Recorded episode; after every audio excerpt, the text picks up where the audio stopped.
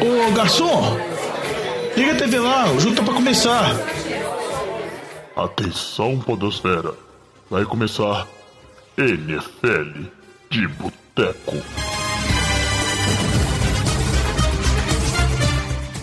Bem-vindos a mais um NFL de Boteco, seu podcast preferido sobre futebol americano. Eu sou o Thiago de Melo e hoje tem aqui comigo ele, Vitor Oliveira. E aí, jovem, beleza? Beleza, Vitinho, bom demais. E pra provar que o Diogão nem sempre está certo, temos também Antônio Lamba, duas semanas consecutivas aqui gravando com a gente. Fala, jovem. Não, isso daí, aqui é comprometimento, né? Como o Diogão gosta de dizer. E Diogão, cadê o comprometimento do Diogão, né? Arrumou desculpa. Falou que tá fazendo um bico lá na casa dele, arrumando alguma coisa lá, né? Bela desculpa. É, o Diogão não tá presente aqui hoje, também não contamos com o resto do pessoal aí do NFL de Boteco. Mas estamos aqui para fazer um programa muito bom. E aí eu vou deixar essa briga sua do Diogão aí, de quem tem mais comprometimento com o podcast vou deixar por alto. Então, quem sabe, né, os ouvintes podem até aí mandar e-mail pra gente, mandar inbox falando quem que eles acham que tem mais comprometimento com o podcast. Se é o Lamba Lógico, ou se é o Diogão. É o Diogão. Diogão. Eu acho, eu acho que o podcast mora, mora no coração dos dois. Mas aí, aproveitando, né, lembrando de novo que a gente está gravando, né, remoto, não é no estúdio, por conta do, da questão do isolamento social e da pandemia. Então, de novo, se tiver algum problema com áudio, a gente pede desculpa, a gente vai tentando fazer aqui, mas não é a infraestrutura que a gente está acostumado e às vezes a gente não percebe alguns problemas enquanto grava. Mas esperamos que esse episódio seja fino, sem problema nenhum.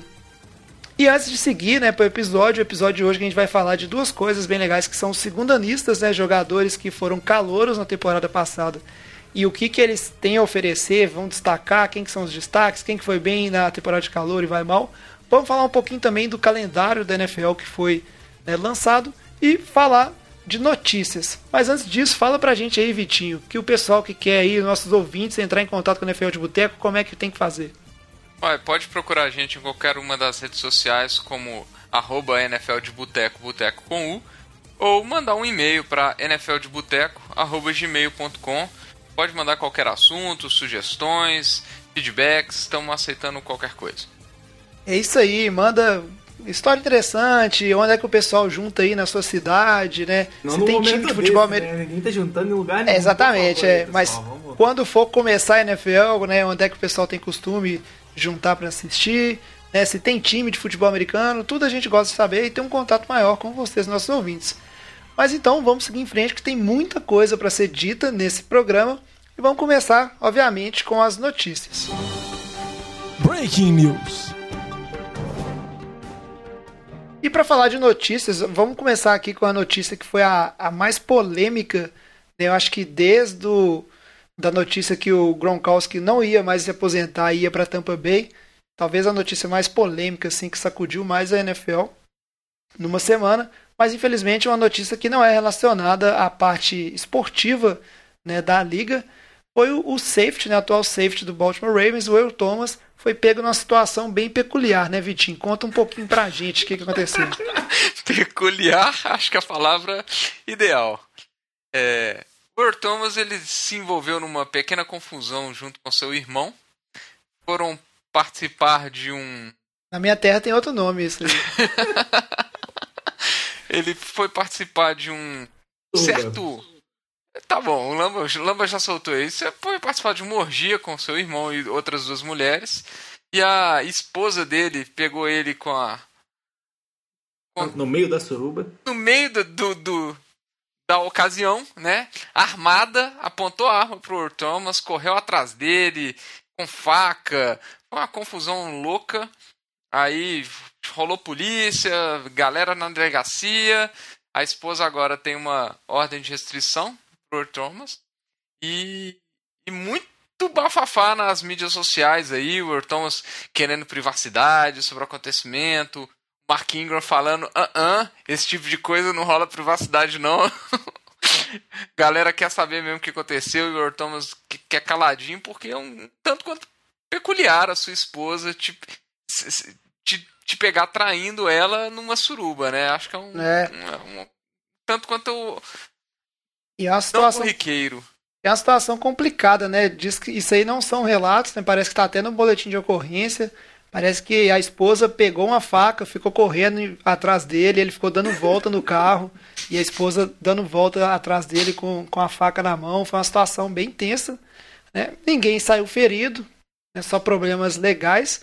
Falar um pouco da, da questão do Earl Thomas, que ele lutou tanto lá em Seattle para ter uma renovação de contrato, e aí ele fraturou a perna, mas aí ele conseguiu um bom contrato com o time do, do Ravens aí, 55 milhões. Mas parece que o Ravens não está tão satisfeito com ele. Tentou achar uma brecha para ver se podia usar, mas nada feito. Tá tudo garantido, não tem como deixar de pagar. Vocês acham, só para encerrar esse assunto assim, vocês acham que o Thomas ele, ele não está indo bem no Ravens esse primeiro ano? Vocês acham que faz sentido o Ravens tentar buscar meios de se livrar? Porque aparentemente eu acho que esse assunto, por mais controverso que seja, como não deu nenhum problema legal para o jogador, né? A, a, além da parte de repercussão e do vacilo, não é nada que preocuparia o Ravens em sentido dele não jogar ou ser suspenso. É, eu acho que em relação a isso daí, o Thomas não teve um bom desempenho, uma boa temporada, mas até porque ele voltou de uma lesão muito séria, né? Eu acho que ele não foi, acho assim, ele não teve uma temporada muito ruim, mas não teve a temporada no nível que se esperava, no nível do contrato que ele está recebendo aí, né? Um contrato de mais de 50 milhões de dólares. Então acho que por conta disso o Ravens tem um pouco de decepção, mas eu acho que ele complementa bem, é um safety titular no time, é muito bom ali nos tackles, então acho que é uma boa peça para um time que é um time contender, um time de Super Bowl é, não acho que é uma boa decisão aí mandar o Thomas embora agora, né? Você não vai ter uma outra peça para substituir ele ali.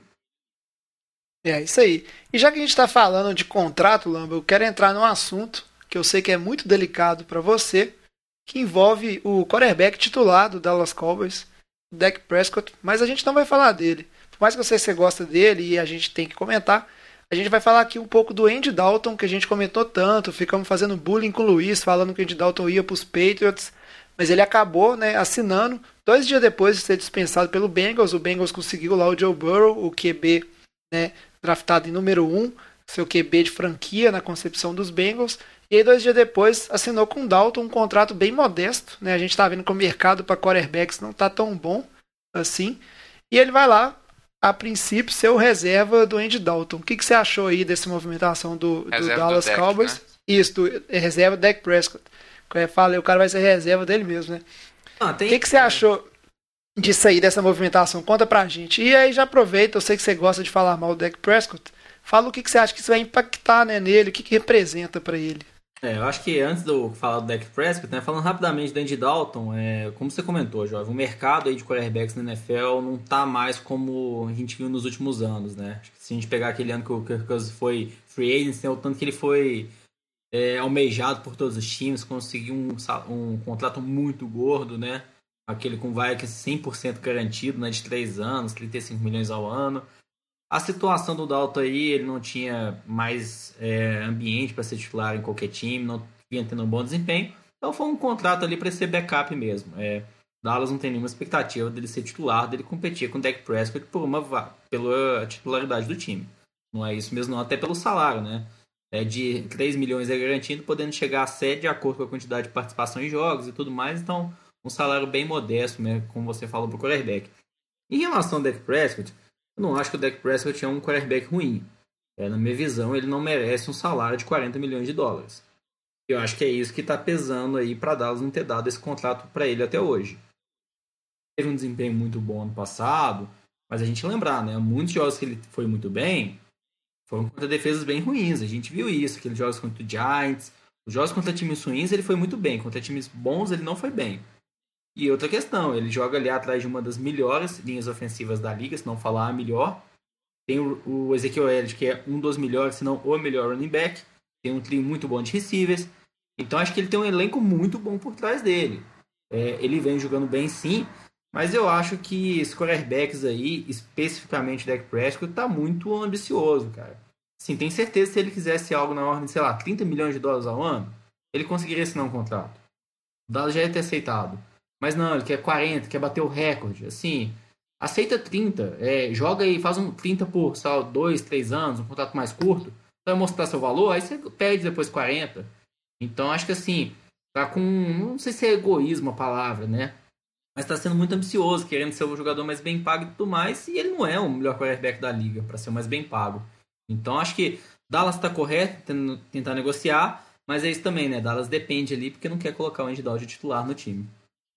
É, e Dallas vai fazendo, na minha opinião, uma off-season muito boa, porque além de ter reforçado bem esse ataque, colocando o Dak Prescott em posição de mostrar que ele, se ele merece o contrato ou não, tem um QB reserva que é extremamente confiável, né, Vitinho? Você aí que é torcedor do Eagles sabe o valor que um bom QB reserva pode ter na temporada. Eu acho que o Andy Dalton, para QB reserva, né, ele tá num, num nível assim muito bom. É, o Andy Dalton é, é um, é um QB que tem condição de levar um time aos playoffs quando ele tem boas peças. É, a gente já viu isso em Cincinnati. E o time de Dallas é bem melhor do que aquele time de Cincinnati. Se a gente falar em, em peças ofensivas, igual o Lama falou, né? Ainda tem a Mari Cooper, tem Michael Gallup, tem o, é, o Sid Lamb agora. Então, assim, é, é, um ataque recheado.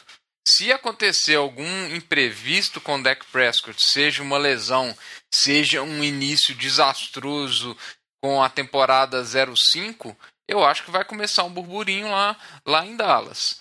É, e eu acho que o Andy Dalton ele tem essa capacidade no caso de, de um imprevisto. Não acho que Dallas vai começar 0-5 e não acho que ele está na briga pela titularidade, igual o Lama falou.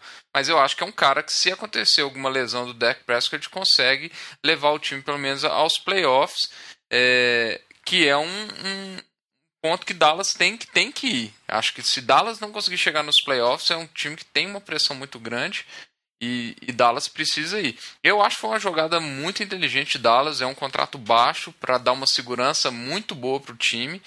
É, quisera eu que o Eagles tivesse feito isso ao invés de pegar o Jalen Hurts no segundo pick do draft. é isso aí.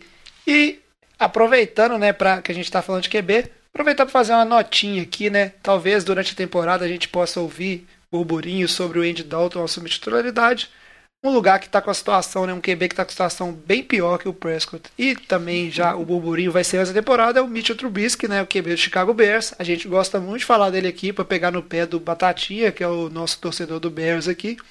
O Trubisky que o, o torcedor do Chicago Bears agora ele tem essa certeza, né, que é, esse é o último ano do Trubisky, ou vai ou racha, porque o time não pegou a opção de quinto ano. E aí, Lamba, explica pra gente aí essa questão, o que, que é essa opção de, de quinto ano, vamos dizer assim, né? E como ela funciona. E eu acho que você tem algumas informações legais para falar assim, sobre isso. Em resumo aí, essa questão do quinto ano, é todo jogador que é draftado na primeira rodada, o time tem uma opção de, no quinto ano desse contrato, manter o jogador no, no seu time, no elenco, né? Os jogadores que são draftados da segunda rodada em diante, o contrato de calor deles é de no máximo quatro anos. Então, esse, toda, toda vez a gente vê isso daí. Essa questão de, antes de iniciar o quarto ano desses jogadores, né, que foram draftados na primeira rodada, o time tem que indicar aí se ele vai ou não exercer essa opção do quinto ano.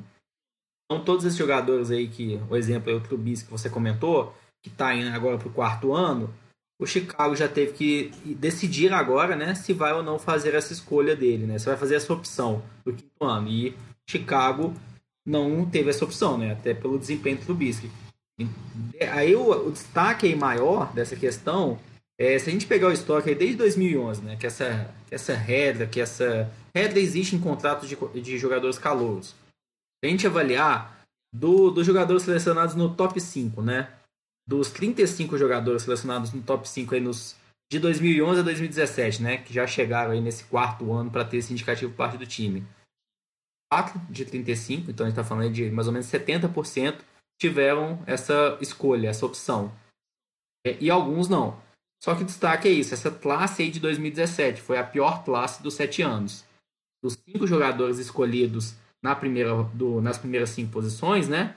Apenas um teve a opção, que foi o Miles Garrett, o jogador de Cleveland, e todos os outros não tiveram. E os outros a gente está falando o Trubisky, que foi a escolha aí de Chicago, o Solomon Thomas, também, o defensive end, escolha do 49ers, também não, não vem tendo um bom desempenho. O Leonard Fournette, running back do Jaguars, que teve bom, algumas boas temporadas, mas acho que aquela questão né, de um pouco de lesão, o running back não está sendo tão valorizado, não teve a escolha do quinto ano. E o quinto o jogador selecionado foi o Corey Davis, né, receiver do, do Titans, que também não, já tá esquecido lá no time. Então acho que assim, essa classe aí de 2017 foi negativamente, né? Essas escolhas iniciais aí, nenhum teve essa opção do quinto ano é, selecionado pelos times, exceto o Miles Garrett. É isso aí, né? Uma opção boa para os times, mas talvez não convenha usar. E só para fechar as notícias aqui, passando rapidinho, a gente tem que falar também que Frank Gore ele continua na liga, rumo aí a alcançar o Tom Brady, talvez, vamos ver. Ele está com 37 anos, né, ou vai fazer, não tenho certeza, mas está indo para a sua 16 temporada. Frank que é um running back, e está aí, né? Provavelmente vai bater as jardas. Eu não me lembro qual que é o running back certinho, mas deve virar o segundo running back com mais jardas se ele tiver algumas corridas, né? Isso aí o Jets tentando arrumar gente para revezar com o Le'Veon Bell. Vamos ver como é que funciona, mas é, o Frank Gore parece que é imortal, né? Ele ainda tá um pouco longe do, do Walter Payton, ele tem 1.400 jardas atrás do Walter Payton ainda, então não sei se ele chega lá não, Tigo, mas ele tá vai se solidificar como terceiro aí, provavelmente. Não, muito bom. E seguindo aqui, como toda a gente fala todo final de notícias, de comentar alguns jogadores importantes que ainda estão sem time nessa free agents, né, nessa off-season. Um deles que ainda não arrumou foi o J.D. Van Clowney. Ele não tem conseguido um contrato em lugar nenhum. E, inclusive já está começando a falar a respeito de continuar em Seattle. Vamos ver o que, que ele arruma por lá. O Ken Newton, ele também não arrumou nada, visto que os QBs estão né, arrumando aí, a gente viu o caso do Andy Dalton que a gente acabou de falar, ele também já está é, falando abertamente sobre ser um QB reserva em algum lugar, e né, que é uma coisa que ele ainda não tinha falado de maneira direta, foi falar, ah, desde que estiver no lugar certo, eu aceito ser reserva. E você quer falar alguma coisa? Não? Ah, acho que em relação aí, o, acho principalmente o Avedan Clown, o Ken Newton, né, que tem um histórico de lesão aí forte, eu acho que o que está impedindo até a assinatura de eles por algum time é essa questão aí do, do Covid aí que a gente está vivendo, essa questão da pandemia, né? E os times não estão tendo a oportunidade de ir lá fazer um teste médico, avaliar como que eles estão fisicamente. Então, acho que até Newton, Javier Clown, devem prolongar um pouco mais aí uma eventual assinatura com algum time. Acho não, que o problema realmente. E o outro problema do Ken Newton também é, é, o Andy Dalton assinando um contrato de 3 milhões, né? Eu não acho que o Ken Newton tá querendo receber nessa faixa. É, nessa, eu não sei é... se vai ter time querendo pagar é, valores altos pro teu Cam Newton como QB de reserva, né? Sim, acho que é nessa linha. O Ken Newton, acho que ele estava com expectativa de. Acho que mesmo que ele deu uma declaração, falando que aceita ser esse reserva e tudo mais, mas uma declaração é uma coisa, mas eu acho que no fundo ele quer ser um QB titular ainda. Acho que ele se vê como QB titular. E não só essa questão do salário também, é qual time que está precisando hoje de um QB titular, né? Se a gente for ver aí. É, o Patriots, de verdade, eu acho que ele acredita no Jared Stidham lá. Eu acho que eles acreditam no jogador. É, acho que todas as opções que eles tiveram no draft agora, eles não, valor, não valorizavam nenhuma opção melhor do que ele. Então eles querem arriscar com o menino. É, acho que assim, a questão do Kenilton, que, que eu fico impressão geral, se a gente pensar em Washington, o Ennis Haskins talvez não vai estar bem, o Brisk em Chicago, o Garden Mission no Jaguars, né? Acho que o Kenilton chegar num vestiário, é, ele teve ótimas temporadas, acho que ele vai chegar com muita força para ser o quarterback titular. Eu acho que ele vai acabar amedrontando, assim, assustando os quarterbacks mais novos, né? Então acho que ia ser muita pressão. Então acho que os times aí, o Michigan no Jaguars, o Patriots, o Drew Locke em Denver, acho que os times que querem testar esses quarterbacks mais novos ainda, acho que eles vão evitar contratar um Ken Newton. Eu acho que o Ken Newton vai chegar com muita força para ser titular. Eu acho que no ambiente ali talvez não possa ser muito positivo isso. É, mas que fase, né? Vamos combinar, porque se fosse dois anos atrás a gente teve aí, né, o Kirk Cousins, a gente, Kirk Cousins não, o Case Keenum, e tivemos aí também, né, o Sam Bradford assinando, ó, 20 milhões contrato um, bala. É... Nossa. E aí agora o pessoal, né, é, tem que escolher quando é que vai ficar desempregado, gente. Isso é uma coisa importante, né, a crise. E para fechar aqui os jogadores, um jogador que é um pouco mais relevante também, o Logan Ryan, um cornerback dos Titans, né? É, os Titans resolveu não dar continuidade, você deve se lembrar aí dele, porque ele que fez a pick six ali no final do jogo de playoffs entre Patriots e Titans na temporada passada. E ele tá sem time, mas provavelmente o que já está sendo aventado aí é que ele vai assinar com os Jets. Então é um cornerback que está disponível no mercado. Ah, só complementando aí, jovem, mais um nome na lista, a gente pode falar o Everson Griffin também, né, o defensive end do Vikings, que é um bom nome também e não fez a opção de continuar no time. Então é um free também. E até uma das circulações que circulava em alguns boatos, né? É falando que Seattle, talvez a melhor opção para Seattle seria assinar com o Everson Griffin, que ia ser um contrato muito mais barato que o de Avedon Clowney e que talvez ia cumprir muito bem ali o papel que o time precisa. E é isso aí. Fica aí a informação. E agora vamos seguir para falar dos segundanistas. Ô Fábio Júnior, traz aqui uma porçãozinha de batata frita e uma cerveja gelada para nós. E aí, para você que é, é nosso ouvinte aí de longa data, você já sabe, normalmente toda temporada a gente faz um programa de segundanistas. Para vocês que nunca escutaram esse programa, é simples e certeiro. A gente é, sempre tem uma. Certeiro é uma palavra é, complicada. Tão certeiro quanto o episódio da Mãe de Ná.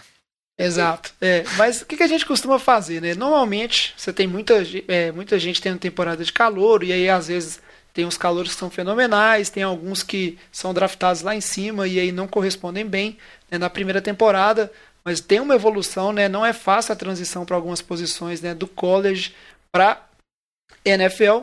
E a gente faz esse programa justamente para falar ah, qual cara que foi bem que vai continuar indo bem, qual cara que foi bem que deve mal, quem que teve uma temporada mais ou menos, mas tem chance de explodir agora na segunda temporada. E os meninos falaram que não é certeiros, mas a gente tenta dar uma previsão assim de desempenho. Realmente tem muita coisa envolvida, mas é jogadores que vale a pena ficar de olho. E aí vamos começar falando aqui então com os jogadores que se destacaram. Se vocês não acompanham aí o Instagram do NFL de Boteco, vai lá, arroba NFL de Boteco. A gente fez antes do draft uma série de posts falando ali os 10 melhores picks da temporada passada, né? Tem lá vários nomes. E aí, desse pessoal que se destacou, vamos começar falando aqui, Lambo, vamos começar por você, falando de é, jogadores calouros na temporada passada que foram bens, foram bens, não, né? Foram bem, e você acha que eles vão continuar indo bem nessa temporada, assim, só tem a crescer. Acho que um, um, nome aí que até foi um forte candidato, né, a ganhar o calor ofensivo do ano foi o Josh Jacobs, running back de Oakland. É, veio com muita expectativa em cima dele, né? Primeiro running back selecionado no draft no ano passado. E era uma posição que Oakland precisava bastante, né? Oakland não, né? Las Vegas agora, né? Las Vegas Raiders. E ele correspondeu muito bem. Ele teve uma temporada muito boa, com mais de 1.100 jardas terrestres. Isso porque ele não jogou toda a temporada. Né? Ele perdeu o final da temporada por lesão. Acho que ele teve uma temporada muito boa. Eu acho que a gente pode esperar esse ano a temporada melhor ainda. Eu acho que o que ele vai mais alegar, vai mais ter participação é no jogo de passe também. É, isso, a atuação dele no jogo de passe era uma, algo importante para ele no college, algo que, algo que se, se, destacou bastante no college. Se esperava que ele fizesse também essa parte no, na NFL. Então acho que esse ano ele vai participar mais no jogo. Ano passado ele teve apenas 26 targets. Desses 26 targets ele teve tipo 3 drops. Então, assim, a gente falando 10%, 10 de drop é, para um running back, não é um receiver, né, não é a principal função dele receber a bola, ele teve uma boa margem. Então, acho que a gente pode esperar aí ele participar muito mais do jogo aéreo, recebendo mais, armando em alguns momentos como receiver.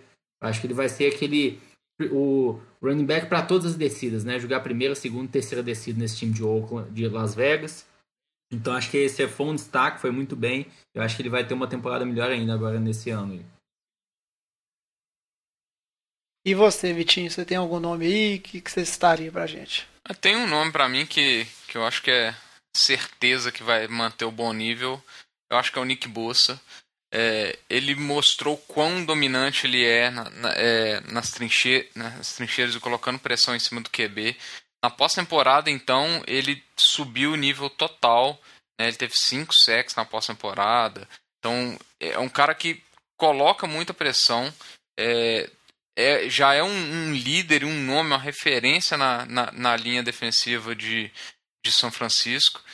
Então eu acho que ele vai manter o nível, vai conseguir capitanear essa defesa de, de São Francisco, que eu acredito que vai, vai se mas, manter como uma das melhores ainda. Mas você não acha que é, tem chance da saída do DeForest Buckner dar uma. talvez ser um, uma pedra no caminho desse crescimento dele? Porque quer queira que não, era um jogador dominante também de meio de linha que não está mais com, com esse elenco. Eu, eu concordo que, que vai fazer uma diferença, mas eu, eu acredito que São Francisco tentou é, substituir bem o, o Buckner com o, o Kinlaw no, no, draft. Obviamente o Kinlaw não deve ter a quantidade de snaps normal um, um, um DT calouro não, não jogar é, uma, uma, não ter uma participação tão grande. Mas ainda acho que a, a linha de, de, São Francisco consegue manter uma rotação. E o Nick Bossa, ele é, é, o que eles chamam de freak athlete, né? Ele é um monstro como atleta. Então ele vai dominar sempre quem, quem, quem tiver em cima dele ali. Eu acho que, que a, a crescente que ele apresentou nos playoffs vai, vai, vai manter nessa início de temporada regular. Muito bem. Eu, se eu fosse jogar um nome assim de cara que teve um primeiro ano muito bom, eu jogaria o nome do Devin Bush, linebacker dos Steelers, por uma coisa muito simples. O cara teve, tipo assim, um ano é, fenomenal, concorreu aí a calor defensivo do ano, né? Teve mais de 100 tackles, forçou fumble, fez interceptação, né? Um cara bem versátil, já era muito bem falado. E porque é uma coisa natural da gente esperar. Tem algumas posições na NFL que elas são bem difíceis. E linebacker é uma delas. Então é natural de esperar que um jogador no segundo ano, ele entendendo melhor o, o esquema, o esquema defensivo, entendendo melhor os padrões da NFL, ele tende a melhor, melhorar numa posição que exige muito da parte tática e não só da parte física. Né? Então acho que é um cara que ele tem tudo para é, continuar se destacando como um dos principais nomes da defesa dos Steelers, que tem tão bons nomes assim. E você, Lama, você tem mais algum nome? O que, que você estaria aí de cara que você acha que destruiu no primeiro ano e no segundo ano vai continuar destruindo? Acho que mais um destaque que dá pra gente falar aí, acho que em relação à posição de wide receiver, né, o que se fala muito é que às vezes os receivers têm uma maior dificuldade para adaptação no primeiro ano na NFL, né? E geralmente o receiver ele tem essa temporada de breakout, né, de destaque na segunda, na terceira temporada nome, a gente viu outros receivers muito bem também, como Calouros no ano passado. Acho que o nome que mais se destacou aí foi o AJ Brown, o receiver do Titans. Ele jogou muito bem, sendo um receiver dominante. Acho que a sintonia dele com o Hill veio muito boa. Então, acho que considerando aí que é o primeiro ano dele, ele terminou a temporada com mais de mil jardas. É, eu acho que ele teve um desempenho muito bom. Acho que a tendência é melhorar agora. O Hill jogando aí a temporada inteira como titular. É, o Hill, lembrando do passado, ele não começou como titular. Então acho que isso tende a ser favorável para o AJ Brown esse ano. E eu acho que ele tende a se consolidar aí como um dos receivers mais dominantes da NFL. É, naquele estilo do, do Julio Jones mesmo. Receiver gigante, de posse, que se destaca entre os demais, né? Que todo corner tem dificuldade para marcar. Então acho que é um nome aí que tende a se destacar Falando... mais ainda. Falando de receiver, perdendo o que você falou, você não acha que talvez o DK Metcalf seria um um caso similar, não? Ou você acha que talvez ele apresentou o que ele tem? O que, que você tem de tipo assim, esperança de evolução dele na segunda temporada? Ele teve uma boa primeira temporada. É, o DK Metcalf teve uma boa, uma boa temporada também, mas acho que o que a gente pode destacar é ele estava jogando com o Russell Wilson. E se a gente comparar o Russell Wilson e o Ryan Hill, não é comparável. O Hill teve uma ótima temporada, mas o Russell Wilson é um nível acima. O Russell Wilson aí é top 5 quarterback da liga. Então eu acho que o Metcalf veio muito bem, mas acho que tem muito mérito aí também por causa do Russell Wilson, por causa do quarterback dele. Eu acho que o AJ Brown tem um apoio no Hill, mas tem mais mérito dele também como receiver. É, Metcalf teve uma temporada boa, vai continuar bem agora também, né? Tinha muita dúvida sobre ele, né? Se ele conseguiria é, fazer alguma O Russell Wilson continua lá, né? É, exato. Eu acho que assim, vai ter uma boa temporada, mas acho que o AJ Brown vai se destacar mais ainda. É, o Metcalf, eu acho que falta ele ter mais aquela questão. Não é que ele corta mal na rota, né? Mas acho que ele tem menos variações né, nas jogadas dele. É, não sei. Ele terminou com um jogo de playoffs bem impressionante, né? Mas vamos ver como é que vai ser. Vitinho, mais algum nome ou vamos seguir para a próxima categoria? Podemos seguir para a próxima. Então, para falar aqui, a gente fala desse pessoal, né, que produziu bem e vai continuar produzindo bem. Obviamente, tem vários nomes, né, como o QB, o Kyler Murray, lá de Arizona, que agora tem o DeAndre Hopkins lá no time dele. Então, provavelmente, ele vai ter um segundo ano bem melhor, né, mais acostumado com o sistema, mais acostumado com a NFL e com armas melhores para lançar a bola, né, um time com um ataque melhor. Não vamos, a gente não consegue entrar em todos os nomes aqui, porque tem a questão de tempo, mas se você tiver nomes para falar, manda para a gente, a gente discute por e-mail.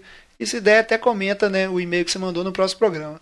Mas vamos falar um pouco agora de gente que vocês acham que foi, foi bem, mas foi aquela temporada enganação. Mandou bem, mas é bust. Agora vai dar uma caída. E se bobear, vai estar igual essa galera aí que a gente comentou, que não vai estar tendo nem opção de quinto ano né, sendo assinada aí. Quem que você acha que, que seria, assim, Vitinho? Nossa senhora, mas aí você Aí você sacaneou. É. Porque eu, eu tinha colocado um nome aqui que eu acho que ele só não vai tão bem. Eu também tô Mas- nesse Não, nível, mas- né? Não. Vai. Não, calma. Eu, eu dei uma exagerada, mas é realmente, se for um cara que empolgou na primeira temporada e agora deve ser uma segunda temporada mais, né, mais na faixa, mais, mais menos empolgante, já tá valendo pra Ah, categoria. essa, essa categoria eu acho a mais complicada da gente dar um chute, mas eu coloquei um nome aqui simplesmente porque tinha que colocar um. É, eu pus aqui o Terry McLaurin, é, o receiver de, de- dos Redskins. Ele teve uma temporada muito boa na temporada passada, ele teve mais de 900 jardas, 7 TDs. E a minha dúvida com relação à manutenção des- desses, desses, dessas estatísticas, dessa produção, é só por, porque tá chegando um técnico novo com Ron Rivera, é, um- vai ser um esquema novo de, de, de time. É, o Ron Rivera, os, os últimos times dele são times mais voltados para defesa. Ele não tem histórico recente de ter um super wide receiver dominante. É, varia muito a produção dos receivers ao longo, ao longo da- das temporadas do, do, Ron Rivera, se a gente olhar o histórico que ele estava com o Pentas, por exemplo, a gente teve o Kelvin Benjamin com um ano muito bem como calor, um ano não foi muito bem. Devin Fantes teve um ano bom, não teve outro ano bem. DJ Moore teve um ano ruim, aí no último ano teve um ano bom. Então é uma irregularidade muito grande. Eu acho que eles vão mudar um pouco o sistema de, de, de Washington. Se é que vai ser com o Dwayne Haskins, mas eu acho que eles vão querer estabelecer um jogo terrestre mais sólido. É, então, assim, eu não acho que ele vai conseguir colocar números, principalmente de TDs, iguais à temporada passada. Mas eu acho que ele ainda assim vai ter uma temporada de, de, um bom receiver, de um receiver número um. Só não acho que vai ser, principalmente o número de TDs, tão alto igual foi na temporada de calor. É. Interessante sua análise aí. O Terry McLaren, que realmente, aí eu concordo com você, ele é um, um grande receiver. Só se o, o time do Redskins fizer um trabalho muito ruim para não manter ele aí por muito tempo, porque é um cara que você tem que construir o ataque e usar ele. Eu colocaria nessa lista aí talvez o Max Crosby, o DE do, do Oakland, na verdade agora Las Vegas Raiders. Ele teve uma temporada fantástica para um cara que ele foi pego lá na quarta rodada, né? Inclusive o time de Oakland pegou o, o Clelin Farrell na primeira rodada, que também é um, é um edge rusher, assim como o Crosby, e tem uma temporada mais acanhada. O, o Crosby foi muito bem, ele, assim, ele teve 10 sacks e, e foi tipo uma temporada bem mágica, mas eu acho que isso foi uma série de fatores. Ele teve um jogo contra os Bengals, onde ele teve 4 sacks, que ajudou a dar uma levantada nesses stats aí também. E eu acho que para um ano assim, onde você vai ter é, uma atenção maior em cima dele, dentro do esquema de OL, sendo que agora ele é o principal pass rusher, não sei se o Clarence Farrell vai ter um- uma evolução ou não. Eu acho que talvez tende a ter uns números um pouco mais é, acanhados, assim. Eu não vejo uma evolução tão grande, mas posso estar enganado. Como o Vitinho falou, isso é uma coisa que a gente é muito difícil de falar, né? Dar aquele chute. Se eu fosse jogar um nome, eu jogaria o nome dele. E você, Lamba, quem que você acha aí que pode ter uma caída? Eu acho que o nome aqui que eu penso é o Josh Allen, é defensive end do Jaguars, e que ele vai ter uma queda de produção para esse ano agora de 2020, que ele deve voltar ao normal em 2021. É, o Jaguars, na minha opinião, está fazendo um desmanche do time. É, a defesa está completamente desmontada. É, fez uma boa escolha de, de cornerback no draft, o CJ Henderson. Eu acho que vai ser uma boa uma posição que o time precisava bastante. Mas acho que é uma defesa que está em reconstrução. É, o ataque também, não sei se o Gary Mitchell é a resposta. É, hoje o Diego se aponta aí como um dos times favoritos para ter o pique número 1 um no draft do ano que vem. Então acho que com isso esse time em desmanche, é, não vai ter um ambiente saudável, vai perder muitos jogos. Acho que o Josh Allen não vai ter uma boa produção por conta disso. Ele é um jogador muito bom, é, teve uma ótima temporada, foi uma das primeiras escolhas no ano passado, né, foi a sétima escolha, merecidamente pelo que fez em campo. Mas eu acho que por conta desse ano, por causa do ambiente no time, o que está o pensamento do Diego, né, de reconstrução, eu acho que ele vai ter uma queda de produção para esse ano, ficando abaixo de 10 sacks, sendo que no ano passado ele teve aí 10 sacks e meio. É, vamos ver, né? O time do Jaguars é um time que tá num momento bem confuso. Seguindo em frente aqui, agora a gente vai para aquele ponto assim de jogadores que vocês acham que eles tiveram um ano acanhado, não apareceram, não fizeram muita coisa, mas agora eles estão aí para deslanchar. São caras que é, vão ser, tipo assim, vão ir muito bem nesse segundo ano e vão fazer a alegria aí dos fãs dos times onde eles estão. Fala aí pra gente, Vitinho, quais jogadores que você acha que vão, se enquadram nessa categoria aí? Ó, vou, eu coloquei dois DTs aqui.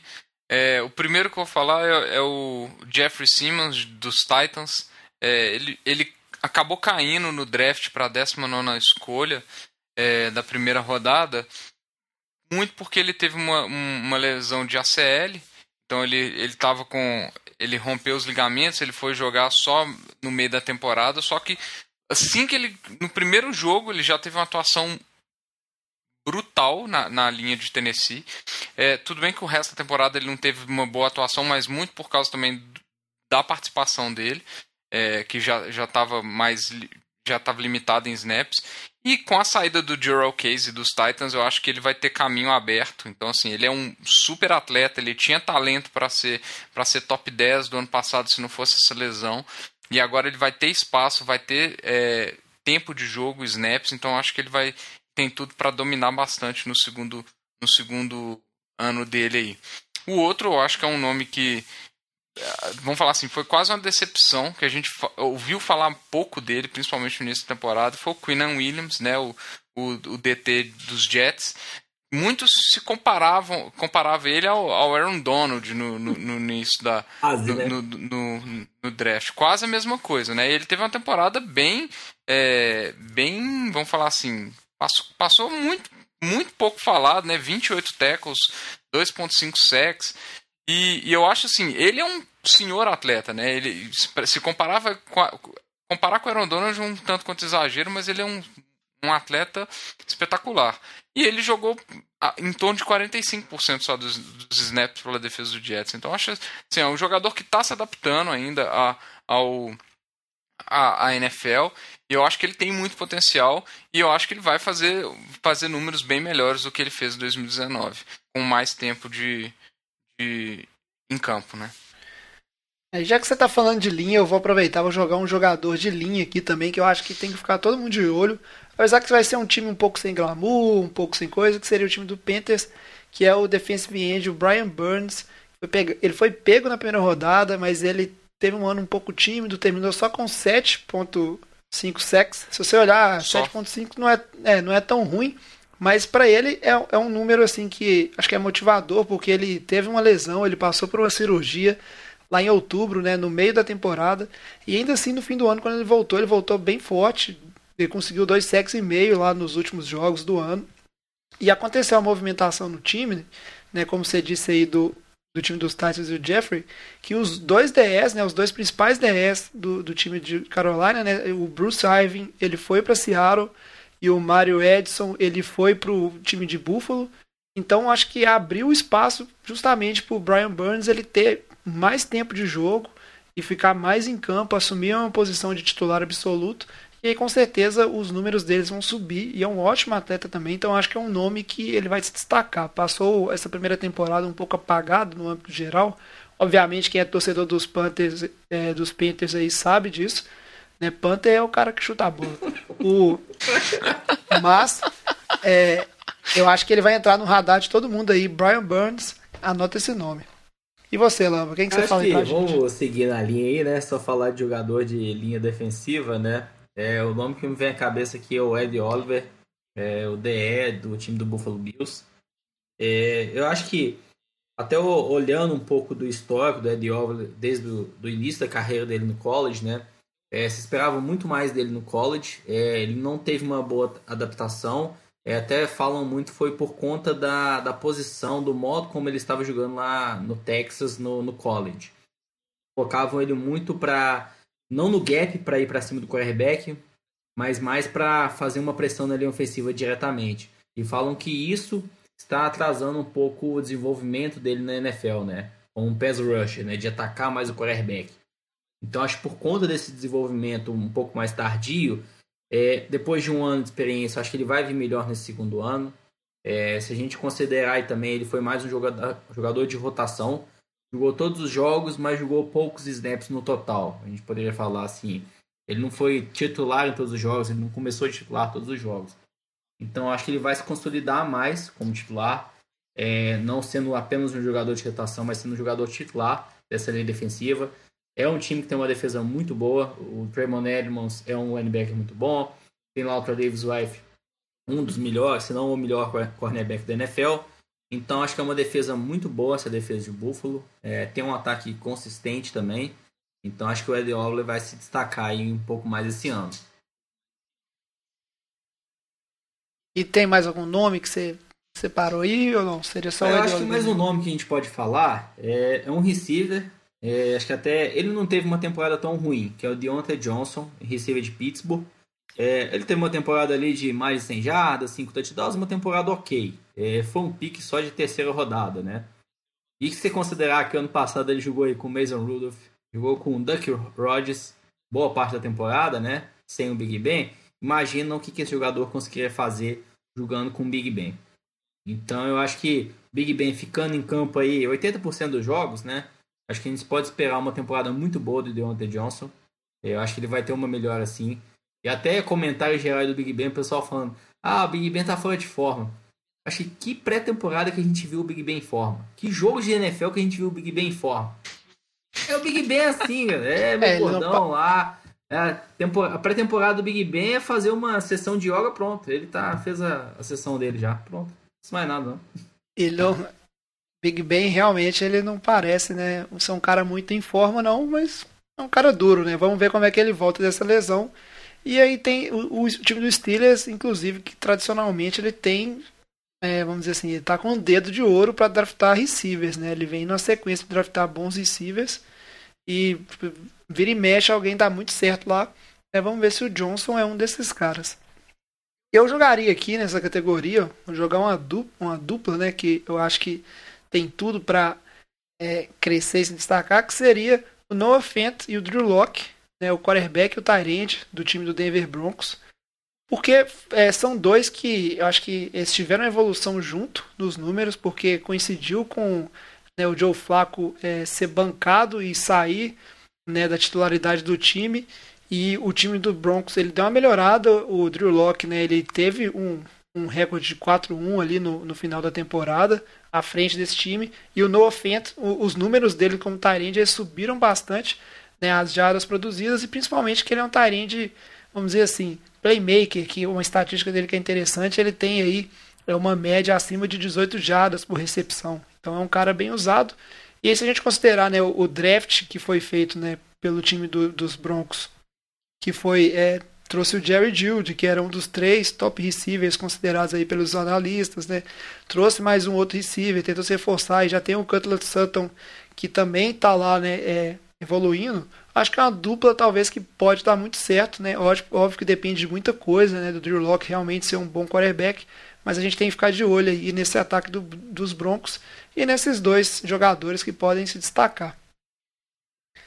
Antes de a gente passar para a próxima categoria, né, que é a categoria, eu, acho, eu, na minha opinião, acho que é a mais difícil, que é só, tipo, falar mal dos outros.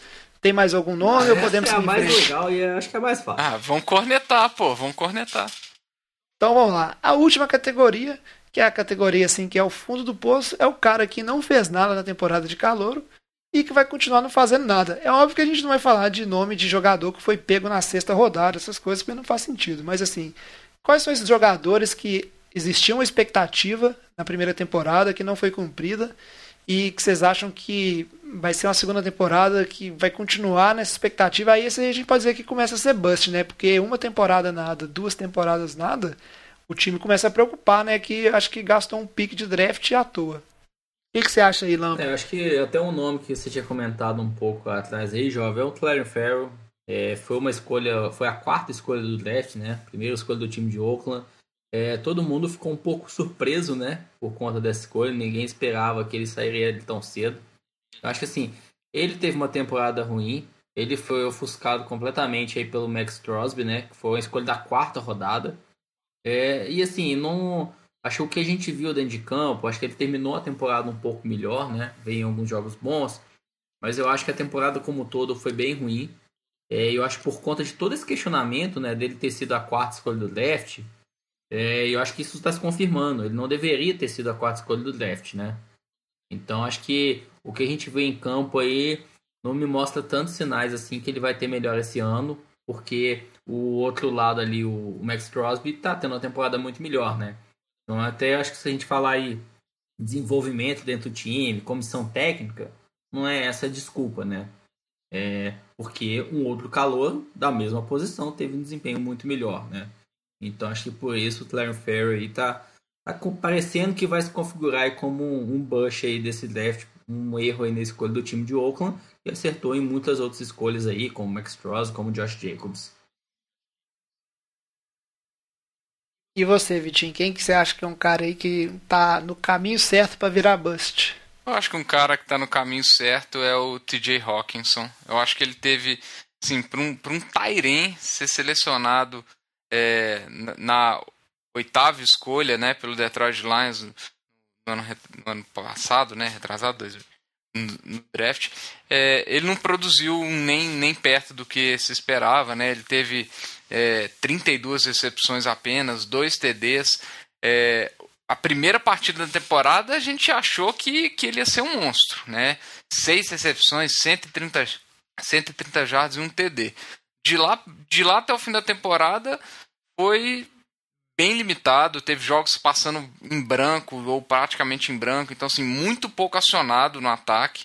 É, um, um, snap count muito parecido com o do Jesse James, que era recém-chegado também. Então, assim, a gente esperava que um pique de primeira rodada, número 8, se dominasse ali, participasse, comparava ele com, com grandes Tyrens aí para participar é, do jogo aéreo de, de Detroit, de ser uma arma pro, pro Matthew Stafford na red zone e a gente não viu muito isso. Né? Eu não, e, e assim, o pior, a gente não viu nada que indique que isso tem, tenda a, a, a mudar. Assim, a, não, não se vê em Detroit uma, um, um esforço para é, envolver ele mais no jogo. É um time que tem deficiências na, de linha, então usa ele também para bloqueio. Então, assim, é, a gente não sabe. Detroit foi lá e pegou um outro running back nesse draft. Isso significa o quê? Que eles vão correr mais com a bola ainda? É, é assim, eu não vejo nada que, e não vi grandes atuações do Hawkinson para falar assim, nossa, esse cara vai despontar no, no ano que vem. É, isso é, é uma coisa difícil. É óbvio que a gente não tá aqui para ficar tentando encerrar a carreira de ninguém, né? Tirando o Lamba, que ele realmente o, gosta o, de... Só um detalhe aí, né? O Kenilton sentei o pau nele ano passado, aparentemente tá matando a carreira dele mesmo, né? Porra. Olha lá, você tem, você tem talento, velho, pra encerrar a carreira da galera. Mas o... Eu não, eu não separei ninguém. Eu, eu, acho, eu acho muito difícil especular por, por esse lado, assim. Um nome que talvez a gente poderia... É, porque é difícil falar um cara que foi tão mal assim entre o, esses primeiros e vai continuar indo mal. Eu não separei ninguém. É, vocês têm mais algum que vocês queiram tipo acrescentar nessa categoria ou não? Fechamos por aqui? Por mim, tá bom. É, acho que tá. Por mim tá, tá de bom tamanho. É difícil mesmo, a gente tem que. É, é isso aí. Você que está nos ouvindo, óbvio que ficou. Tem muito nome que ficou de fora aqui, né? Mas que a gente sabe que foi muito bem. E tem vários nomes que a gente poderia falar aí que talvez vão aparecer ou não. Tem o Julian Love, que é safety do Giants, né? tem o David Montgomery, running back de Chicago. Óbvio que tudo depende de várias coisas acontecer. Tem o TJ, é, TJ Edwards, que é linebacker do time do Vitinho aí, do Eagles, que pode ter um crescimento. São jogadores para ficar de olho, né? Se eles vão despontar ou não. A gente não tem tempo de falar de todo mundo por aqui. Mas manda pra gente lá falando um jogador que você acha que vai despontar agora no segundo ano, que a gente vai dar uma lida lá, discute e vai ser bem legal. Agora vamos falar um pouco, né? Chega de segunda lista e vamos falar do calendário da NFL que foi, né? É, divulgado qual será o calendário e a gente vai comentar um pouquinho dele. Esse assunto é bom, hein? Merece mais uma cerveja. Então, finalmente, né? Tivemos o calendário divulgado, sabemos quais serão os confrontos, né? Quem joga contra quem e e etc. E uma coisa é muito importante é que é um calendário que ele ainda não é 100%, vamos dizer assim, garantido, né? Porque tem essa, toda essa questão da pandemia e etc. Então a gente é, não sabe se isso pode afetar o calendário, mas a NFL, Vitinho, ela está trabalhando com, com uma certa margem de erro aí, né? Pelo que você me contou. Explica um pouquinho disso. É, a NFL soltou o calendário é, da temporada regular, começando no dia 10 de setembro, né? É, e, e, por causa do Covid, eles estão trabalhando com uma margem de uma semana. É, a semana 2 da temporada, ela, os times que jogam, que se enfrentam, eles têm a mesma bye week. Então, se houver a necessidade, a semana 2 ela pode ser adiada. Pra, cada time vai jogar dentro da sua bye week.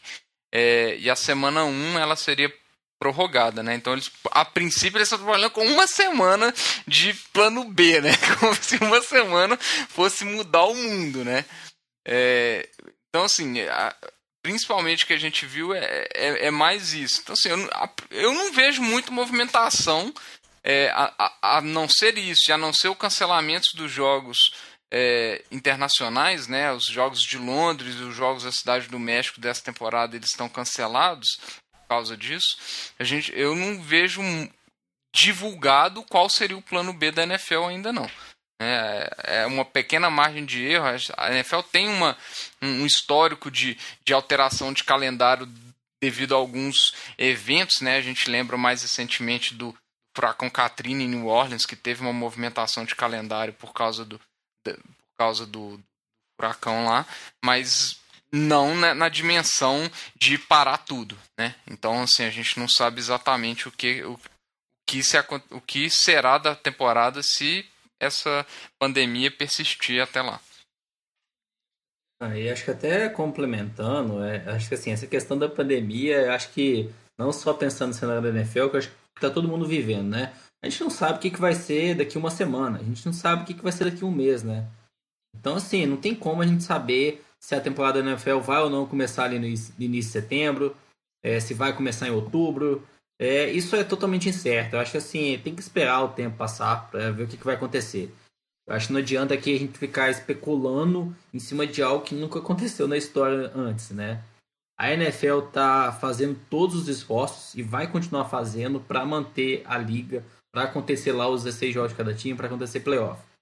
É, acho que tem aquele lado de é muito dinheiro envolvido, né? Então a NFL tem capital, tem recurso financeiro para testar todo mundo todo dia se precisar, para isolar todo mundo. A questão é que a gente pensa assim, imagina se um jogador de um time pega lá o Covid, como que é? O time não vai jogar na semana, vai ficar duas semanas de quarentena, né? É muito complicado. É, então acho que assim, a NFL vai fazer todos os esforços. Hoje se fala muito ainda que os jogos vão acontecer com torcida, né? Isso eu acho que é que me assusta um pouco. É, se você fala assim, ó, vamos ter os jogos, mas talvez sem torcida, beleza. Mas ele já falar que não, vai ser e vai ter torcida, é surpreendente. E um destaque, já abriu venda de ingresso. E o preço dos ingressos está lá nas alturas. Tá assim como se fosse uma temporada normal, não tivesse acontecendo nada no mundo. É, vamos ver, né? Tem que ser otimista, mas tem que ser responsável também. O... Uma coisa que que a gente vai ter que avaliar, né? A gente está falando do início da temporada e dessa margem, mas daqui a pouco a gente vai estar tá falando aqui no podcast também da questão dos training camps e etc, que é uma parte muito importante, né? A NFL ela tem um calendário bem rígido de quando começam os treinamentos, então isso é tem que ver, né? Porque afeta bastante assim os times eles poderem entrar, né? Ter o, o training camp mesmo ou não, né? E se, como é que isso vai afetar a preparação para o início da liga. Antes a gente falar como é que ficou o calendário, eu vou pedir aí Vitinho ou Lamba, um dos dois, para explicar para a gente aí é, brevemente, rapidinho, só como é que é feito, né, para determinar o calendário. Eu esqueci o nome de um ouvinte, mas teve um ouvinte nossa que ela perguntou, né, ela estava comentando questão de calendário, perguntou, ah, como é que como é que é feito para determinar como é que são os jogos. E aí tá a explicação aí. Não lembro o nome dela, mas fica aí. Acho que o resumo aí é, são quatro divisões né, em cada conferência, né? Quatro times aí por divisão. Então todo time joga duas vezes com os rivais de divisão. Então aí já são seis jogos né, dos 16. Tá sobrando aí mais 10 jogos. É, todo time ele joga com uma, uma divisão da conferência oposta. Então aí são mais quatro jogos. E essas divisões da conferência oposta sempre vão rodando, né? Então a cada quatro, a cada ano elas rodam, né? Então a cada quatro anos você joga com a mesma divisão da conferência oposta. E essa mesma rotatividade acontece também dentro da sua conferência, né? Então, além do, da divisão que esse time está, tem mais três divisões e também todo ano um time aí joga com essa divisão adversária aí. É, então, assim, se a gente pegar o caso aí, Saints, o Saints vai jogar no ano ou com a divisão lá do Eagles, ou com a divisão do 49 ou com a divisão do Packers, né? É uma dessas três e também tem essa rotatividade. Então a gente falou os seis da divisão, os quatro fora da conferência os outros quatro aí dentro da conferência, né, mas de outra divisão. Então aí deu um total aí de 14, estão faltando dois jogos. Os outros dois jogos são os times das, mes das divisões na mesma conferência que terminaram na mesma posição, né? Então pegando aí o Saints foi o primeiro colocado da divisão, vamos supor aí, ele, esse ano ele pega a divisão do Eagles como um todo. Então ele vai pegar também o 49ers, que foi o primeiro colocado da outra divisão nessa conferência, e vai pegar também, se não me engano, foi o Vikings, né, que foi o primeiro colocado da outra divisão. Então seria esse daí o calendário. É isso aí, fica essa explicação relâmpago mais didática aí do Lamba, como é que é feito esse calendário. Inclusive eu lembrei o nome do ouvinte aqui, se eu não me engano, né, então posso estar dando um chute aqui, mas acho que foi a Melissa Vaz, lá do Rio de Janeiro, que uma vez fez uma pergunta pra gente lá no Instagram sobre a organização da liga, né, como é que são feitas essas organizações da divisão, quem joga com quem. Então fica aí né, essa explicação para ela e para vocês, nossos ouvintes. Mas agora vamos falar o, o seguinte, assim, o que, que vocês viram de interessante assim nesse, nesse calendário assim jogos que podem ser interessantes a gente sabe que a temporada se eu não me engano aqui vai a abertura vai ser Chiefs e Texans É isso mesmo. então é, é, é bem legal né o tipo assim ele parou do, de abertura ser uma reprise do Super Bowl né já tem alguns anos normalmente era o, repetir o jogo que foi o, o Super Bowl né as equipes mas é interessante que você vê uma nova geração de times e de quarterbacks estrelas assumindo esse, esse posto de entretenimento, né? Que aí no caso é o Deshaun Watson e Patrick Mahomes aí fazendo a alegria da galera no primeiro jogo da temporada. Conta pra gente assim, o que, que vocês viram de interessante? E aí vamos passar a falar um pouquinho assim, que time que pegou um calendário mais fácil, né? Quem que pegou uma mamata, quem que pegou, né, um, um calendário mais difícil a princípio, porque é difícil de jogar. É, eu acho que um jogo aí que eu gostei, e acho que assim, é o que todo mundo espera, né? Na primeira semana aí, o time do Saints vai enfrentar o time de Tampa, né? Então a gente vai ter o duelo aí de Drew Brees contra Tom Brady. Vão ser dois duelos, né, ao longo desse ano aí na temporada regular, né? Que são times dentro da mesma divisão. Mas eu acho que logo na primeira semana a gente vai ver esse jogo, né? Acho que até o interessante aí vai ser pelo lado do time de Tampa, né? Tem muita expectativa em cima de Tampa, em cima do time de Tampa.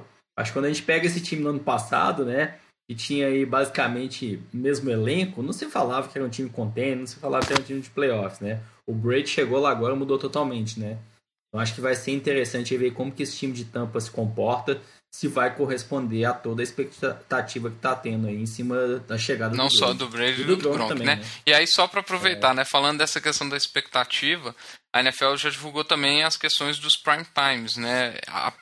Inicialmente, né? E Tampa, que ano passado teve um prime time só, só por causa da chegada do Brady do Gronk, já vai ter cinco, que é o maior número de prime times que um time pode, pode enfrentar. Então, assim, realmente a expectativa tá, tá grande em cima, em cima desse time de Tampa Bay. É, e um outro jogo aqui, Tigo, aproveitando assim, que, que eu acho que é, que é o jogo que todo mundo esperava ser a final da conferência americana no ano passado, Chiefs e Ravens, né? Mahomes contra Lamar Jackson, nós vamos ter esse jogo aí de novo na semana 3.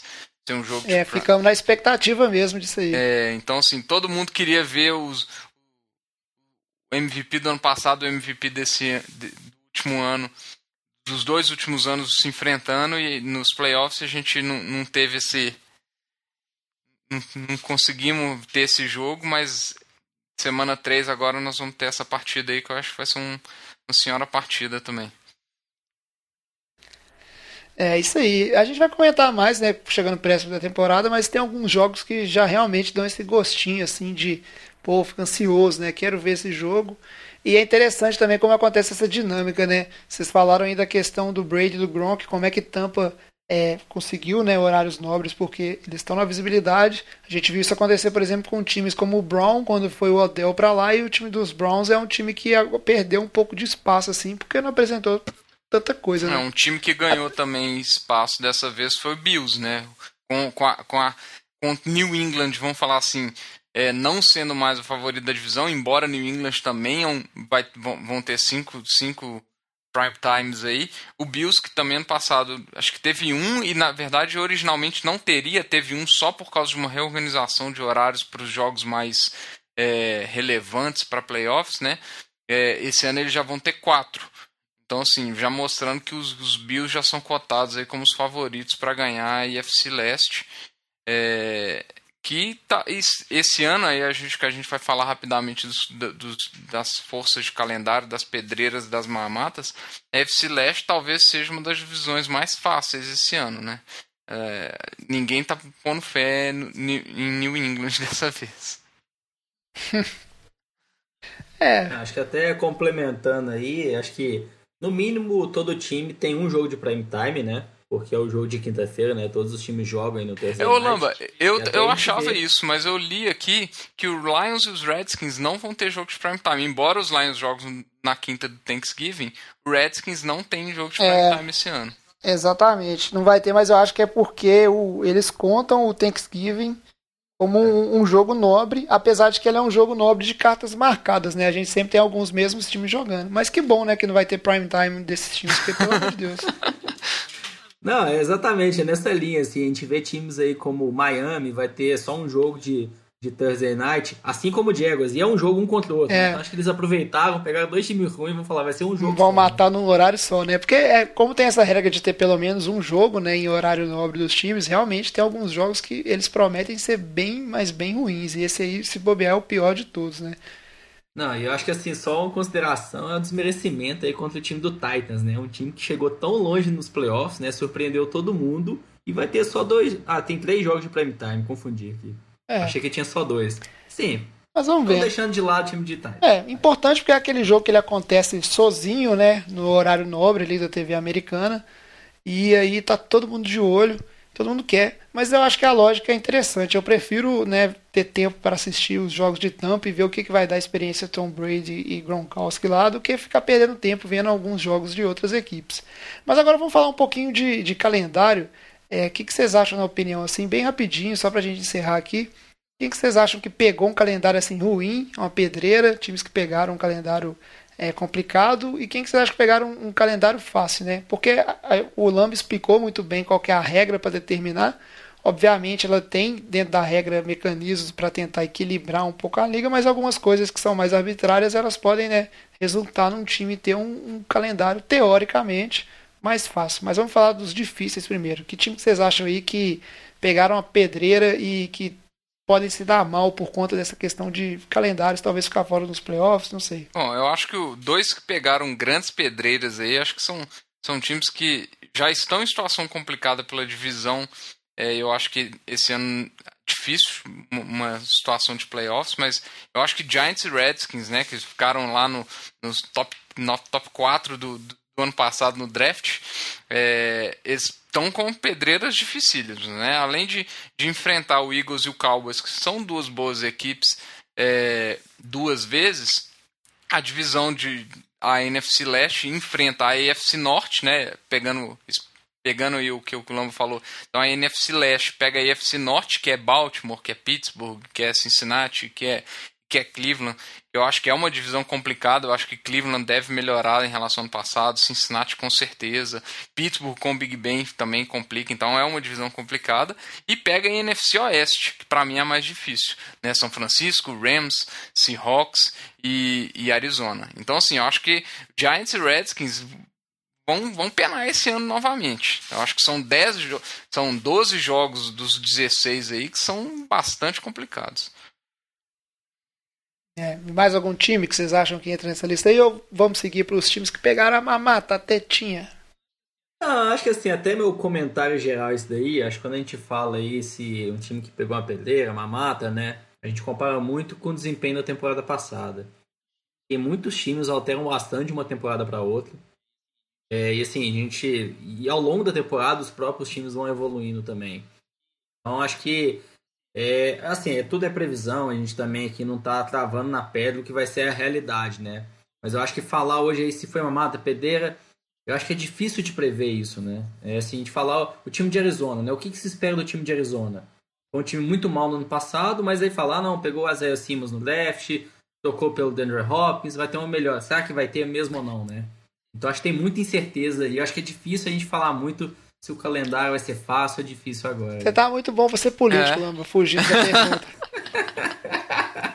ah, mas eu concordo com você, é uma previsão difícil, mas falando da realidade, por exemplo, a gente tem aqui é, tem um cálculo né, que é feito sobre dificuldade de calendário e na conta ali deu que o time dos Patriots, coitado dos Patriots, já não bastava a dinastia ter acabado, ainda é o Não fala demais, não. é o calendário é o calendário assim mais difícil dentro desse cálculo aí, né, de percentual de vitórias das equipes que vão ser enfrentadas.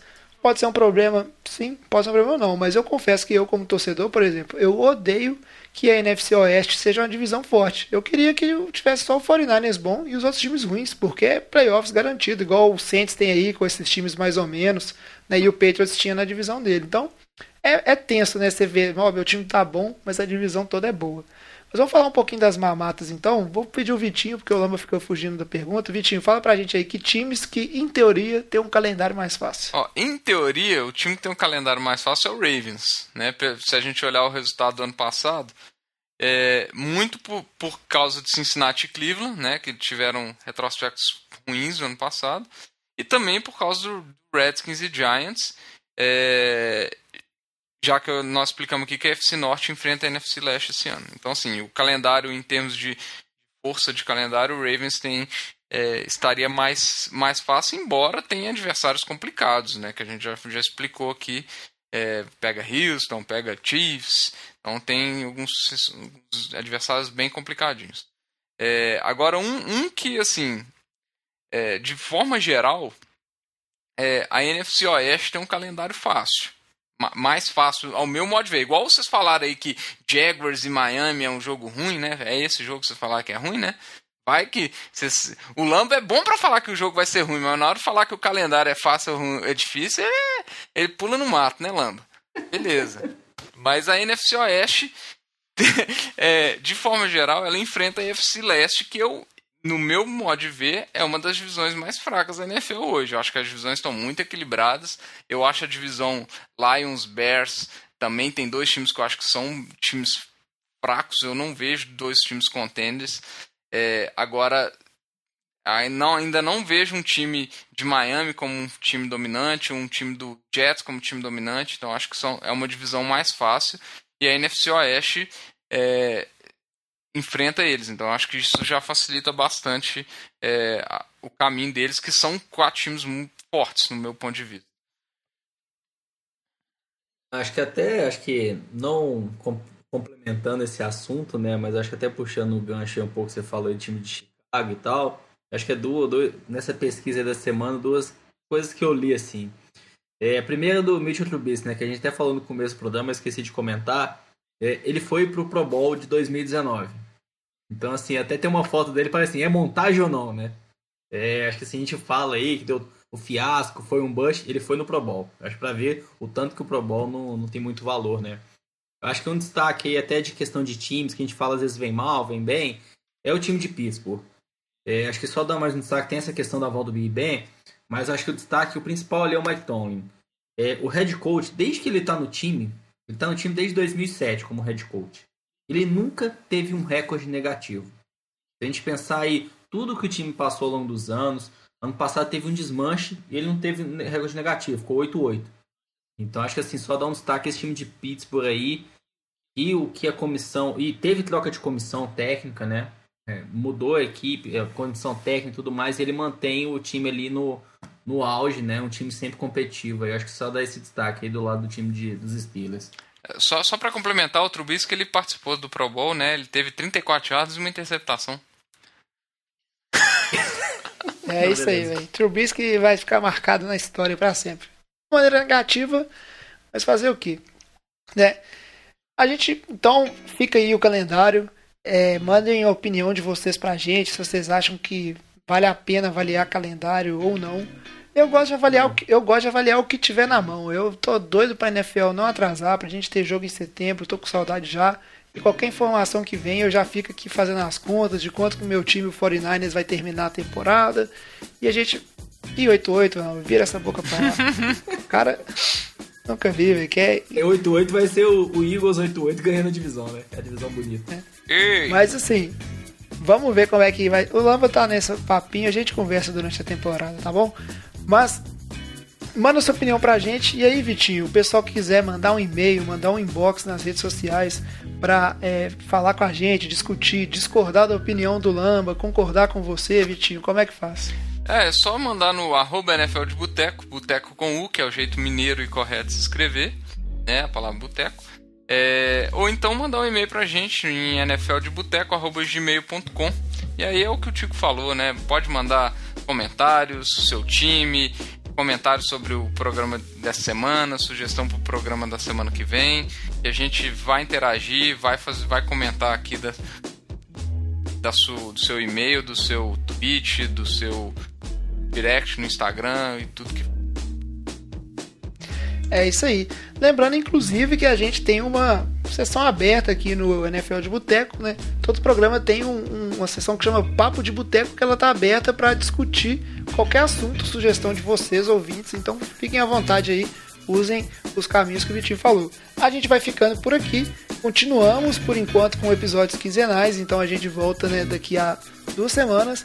Traz a saideira, fecha a conta, passa a régua e até programa que vem. Valeu! Valeu! Valeu!